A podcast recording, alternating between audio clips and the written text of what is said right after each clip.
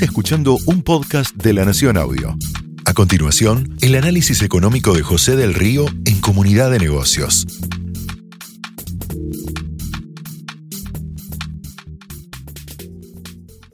La traición, las llamadas urgentes y una fórmula que muestra la misma piel. Esa claqueta cinematográfica que lleva escrito un título sugerente habla de la traición. Esa imagen que están viendo acá atrás, esta imagen, fue la imagen que Lorena Scioli subió a sus historias de Instagram esta noche del sábado, cuando ya estaba claro que su padre, Daniel Scioli, no iba a ser el candidato a presidente por una decisión que se había consensuado entre el cristinismo, el ya postulante presidencial Sergio Massa, y de quien había sido su principal impulsor hasta el viernes, el presidente Alberto Fernández. Mira.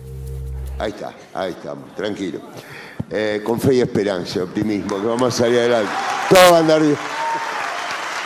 Aunque nos apaguen el audio, aunque nos pidan avales, aunque no quieran la paz, acá estamos. Van a encontrar nuestras boletas en el cuarto oscuro el 13 de agosto. No. no. Es la victoria de ustedes.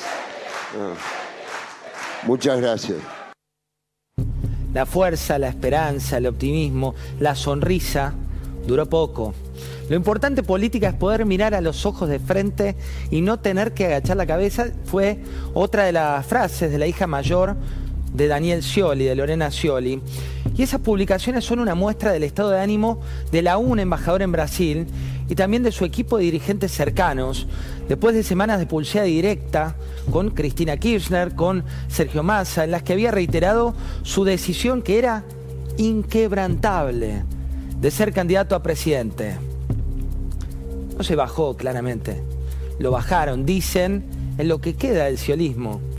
Sin demasiados detalles, sin ganas de hablar, dirigentes que lo conocen mucho y que participaron del cierre, creen que esta jugada fue una jugada del Alberto armador, del Alberto de la época de Néstor Kirchner, no del presidente sin actos.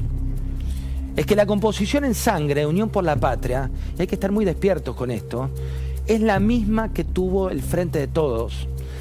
Decían en matemática, el orden de los factores no altera el producto, y los factores son lo mismo.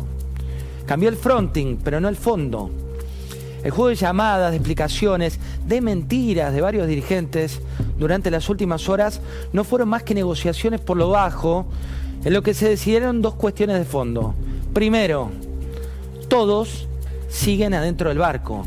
Las fórmulas, las boletas, te lo muestran. Mientras Alberto Fernández tenía actividades nulas, cero, cero actividades en su presidencia, la negociación, la rosca, las puestas en escena estaban a la orden del día ahí, debajo de la alfombra. Scioli fue el moscardón perfecto para zumbar en los futuros lugares en las listas, pero no de Scioli.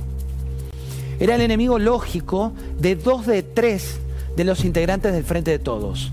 Él tenía sed de venganza. Le había pateado el tablero al propio Sergio Massa, que es el armador del tablero.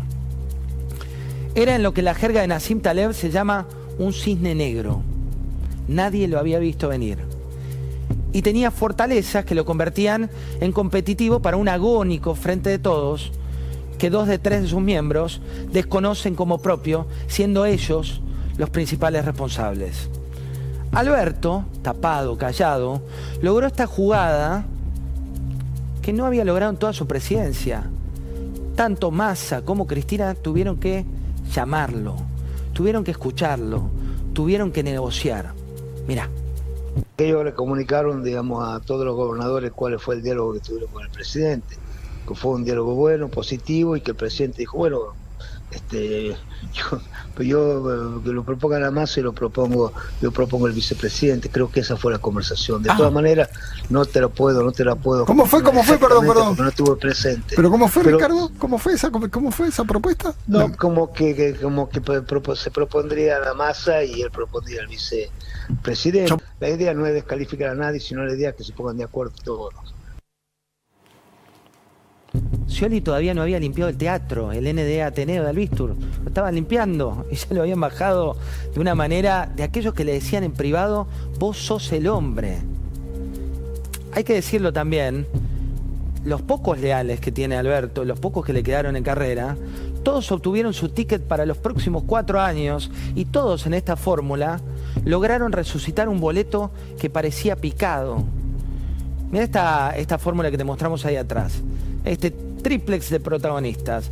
Santiago Cafiero, que era el jefe de gabinete, funcionario que no funciona para Cristina, canciller ahora, Agustín Rossi, un hombre que se autopercibe kirchnerista, pero los kirchneristas no lo estaban percibiendo como tal.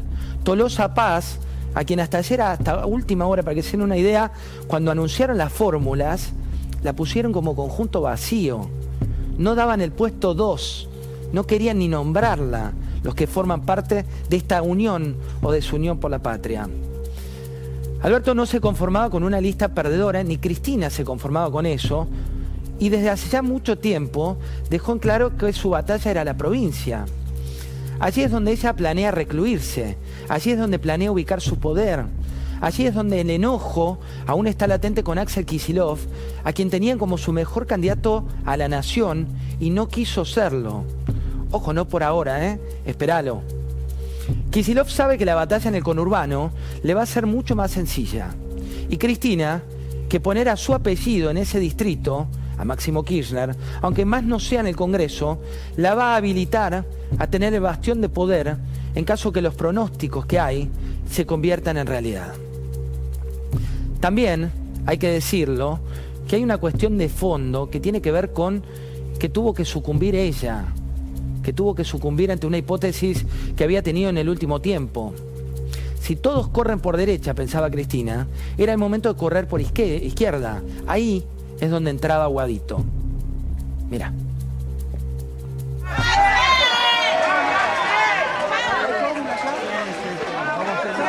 Vamos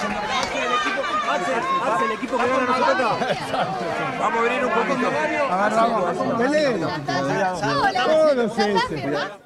Esto que estás mirando tiene que ver con lo que pasó ayer, ¿no? Donde se cierra la rosca más grande en la provincia de Buenos Aires. Y también hubo otra cuestión que eran los cantos de la cámpora, los cantos de la cámpora que decían básicamente que los traidores se iban con quién.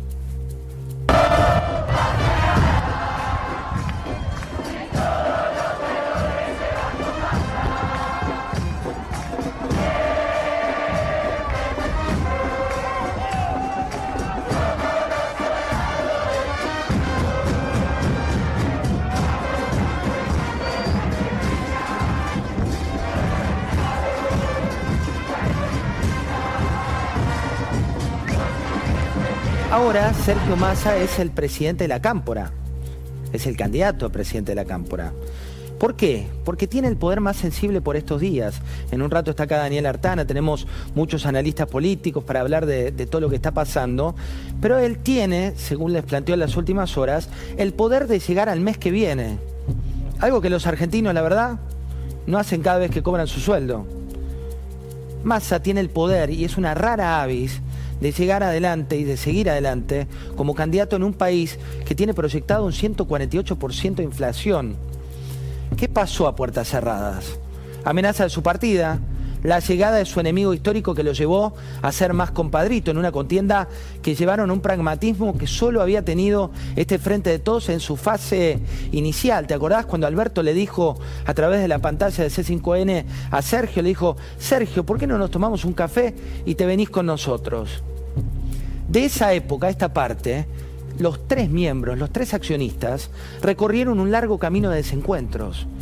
Pero ahora el marketing de una nueva cara y las ideas que llegarán teñidas, ojo, teñidas de más establishment, y hay un poco más de establishment, intentarán esconder que debajo de Unión por la Patria se esconde la misma piel. Cambió el nombre, pero el objetivo es tan claro, tan claro como evidente. Hay que mantener el poder, cualquiera sea el precio.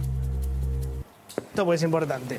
Bueno, acaba de decir Luis que es la tripulación del Titanic. Bueno, este es el piloto, ¿no? 104% de inflación, eh, un desastre en la economía.